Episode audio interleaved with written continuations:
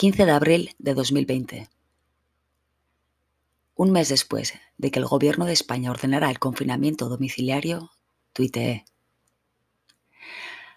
Aunque se me lleve por delante, esta gripecilla solo será catastrófica si los gobiernos insisten en tornarla en vacunación forzosa, creando una recesión en toda regla, por ceder al catastrofismo timorato, tan lucrativo para el tinglado mediático. Bastante late ya una crisis seria, no simulacros como el de 2008, para cerrar por decreto todo salvo farmacias y supermercados. Ni la gripe asiática, cien veces más letal, instó lo equivalente a una huelga general indefinida. En nombre de los ancianos sensatos y solidarios, suplico no convertir el supuesto remedio en colapso fulminante.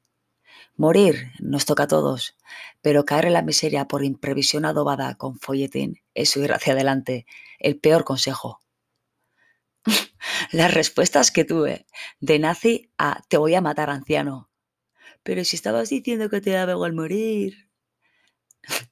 Pero es que si tú le dices al cobarde que no te importa aquello que para él es el centro del mundo, te va a odiar para siempre porque le pones en ridículo. Las personas aceptan ser acusadas de crímenes, incluso capitales, pero no aceptan de ninguna manera ser respuestas al ridículo. Por oír eso, mataron a Sócrates, que no hizo daño a nadie, pero puso en ridículo a muchos.